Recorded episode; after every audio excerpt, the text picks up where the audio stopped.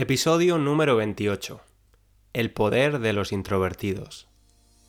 Soy César, profesor de español.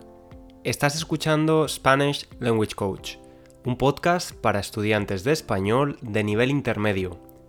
Cada semana hablamos de un tema diferente, escucharás contenido comprensible e interesante. El objetivo es mejorar tu comprensión para poder expresarte mejor en español aparte del audio, tienes disponible la transcripción gratuita de todos los episodios en www.spanishlanguagecoach.com. Te recuerdo que es importante clicar, darle al clic al botón de suscribirse para recibir los nuevos episodios cuando estén disponibles. También os animo a visitar mi cuenta de Instagram, Spanish Language Coach, para ver publicaciones diarias sobre el español, métodos y técnicas de estudio y curiosidades sobre la cultura y estilo de vida de los españoles. Os quiero contar un poco cómo era yo de pequeño para introducir el tema de hoy. Recuerdo que durante mi infancia mi madre me decía muchas veces, César, no hables para el cuello de tu camisa. Es decir, me pedía que hablara un poco más alto, porque las otras personas no podían escucharme. Muchos estudiantes de español definen a los españoles como loud, en inglés. Este adjetivo no tiene una traducción directa en español. Diríamos que los españoles hablan alto. Yo, desde luego, no entro dentro de ese estereotipo del español que habla alto. Un poco más tarde, cuando estaba en la escuela y tenía que hacer una presentación delante de mis compañeros de clase, me ponía nervioso. Y era mi parte menos favorita de estar en clase. Cuando me hice más mayor y empecé la universidad, tuve que hacer mi primera presentación delante de mis compañeros. Esto fue un desafío mayor por varios motivos. Para empezar, porque la presentación iba a ser grupal en un principio, es decir, íbamos a ser tres personas haciéndola, sin embargo, algo hizo cambiar la situación. Mis otros dos compañeros abandonaron la asignatura antes del fin del curso académico, así que finalmente tuve que hacerla yo solo. Además, a diferencia de las clases en la escuela, en la universidad había más de 60 personas. Teníamos que hablar con un micrófono y una gran pantalla detrás. Recuerdo que el día de la presentación fui a la farmacia y le pedí al farmacéutico algo para calmar los nervios. Me vendió valeriana, un tipo de hierba con efectos relajantes.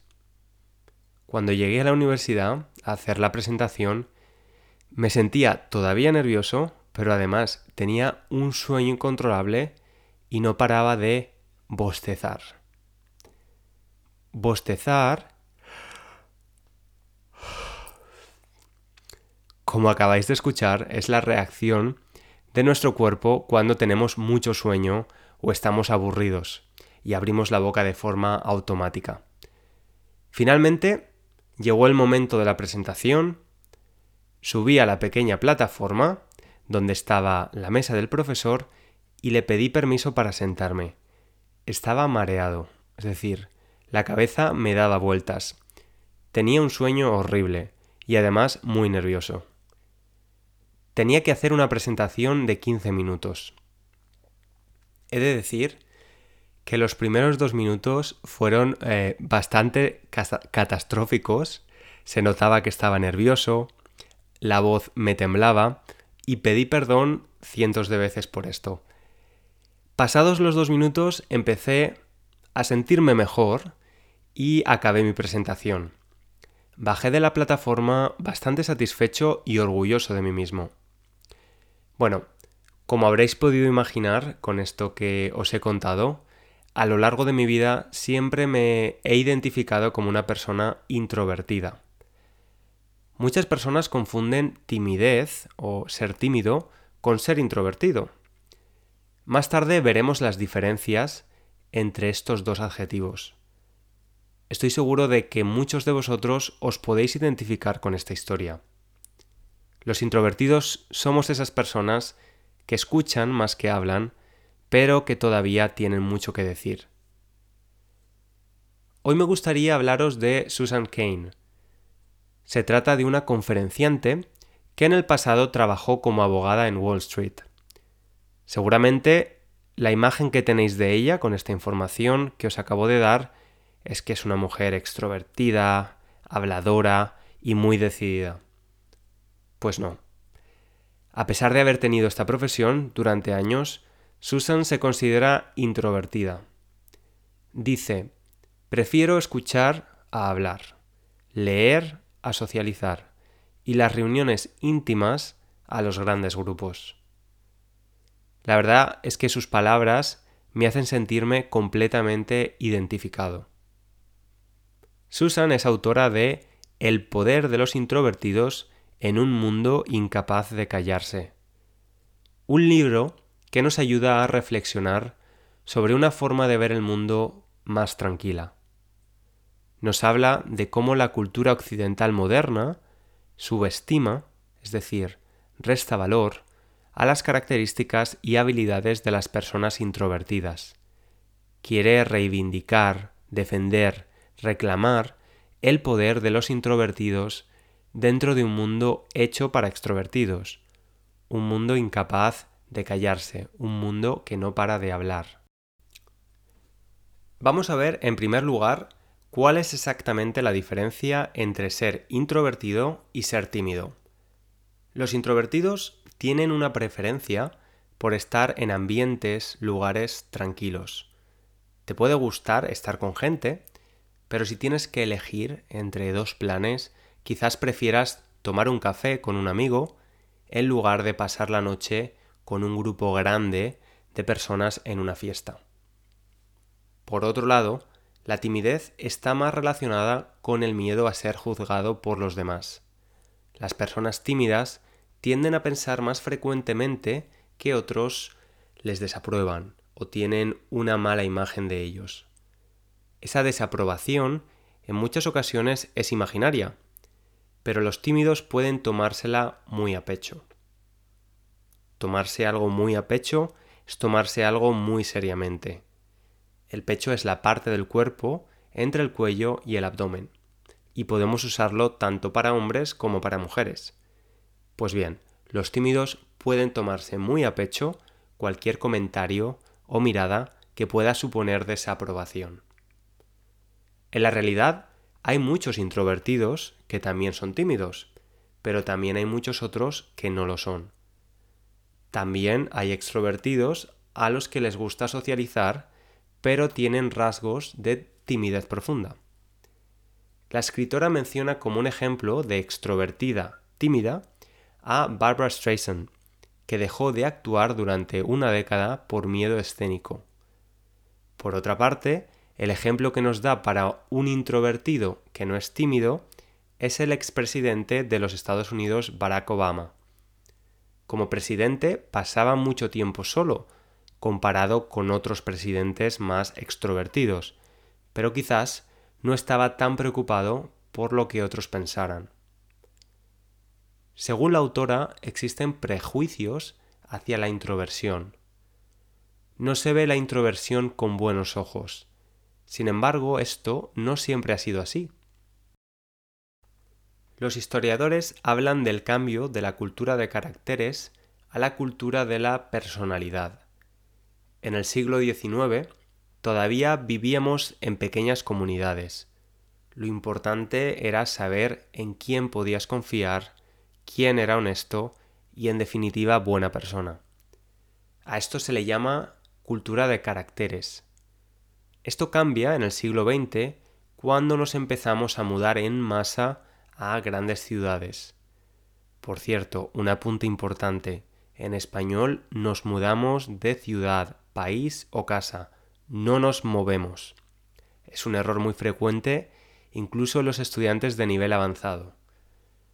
Durante este periodo pasamos de la cultura de caracteres a la cultura de la personalidad existen muchos más trabajos corporativos y lo importante es la extroversión, tu capacidad de socializar, ser simpático, tu carisma.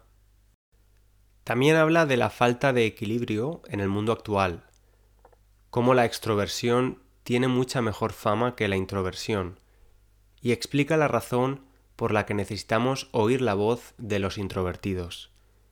Vivimos en un mundo desequilibrado. Lo que necesitamos es equilibrio, balance. Por un lado, se valora positivamente ser rápido, fuerte, decidido. Son rasgos muy positivos relacionados con la extroversión, pero es necesario combinarlos con otros rasgos muy diferentes. Los introvertidos aportan cualidades como la sensación de paz y tranquilidad. Muchos estudios muestran cómo en la toma de decisiones necesitamos la reflexión. Los extrovertidos tienden a precipitarse, justo lo contrario que los introvertidos, que son mucho más reflexivos. Necesitamos ambas formas de ser para alcanzar este equilibrio. Otra de las cosas interesantes que menciona es la necesidad de la introversión para la creatividad. La soledad es necesaria para el proceso creativo. Necesitamos esa soledad para poder crear ideas propias y originales. A veces estamos excesivamente socializados. Obviamente es estupendo el intercambio de opiniones y poder inspirarnos de otros, pero al igual que en el caso de la toma de decisiones, el equilibrio es necesario.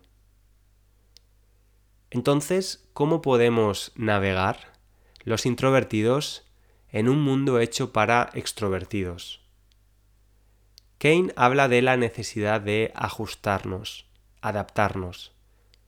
No podemos evitar momentos como tener que hacer una presentación, asistir a reuniones con mucha gente o trabajar en una oficina con espacio abierto. Sin embargo, sí que podemos adaptarnos a esta realidad y comprender nuestras necesidades. Hay veces que necesitamos reducir los estímulos. Quizás algún día podemos ir a comer solos en lugar de hacerlo con nuestros compañeros de trabajo y no pasa nada. También da mucha importancia a aceptar la introversión y dejar de pensar en ella como un aspecto negativo. No podemos sentirnos culpables por no hablar tanto ni tan alto como otros. Como he dicho al principio del episodio, los introvertidos somos esas personas que escuchan más que hablan, pero que todavía tienen mucho que decir. Muchas gracias por escuchar el episodio.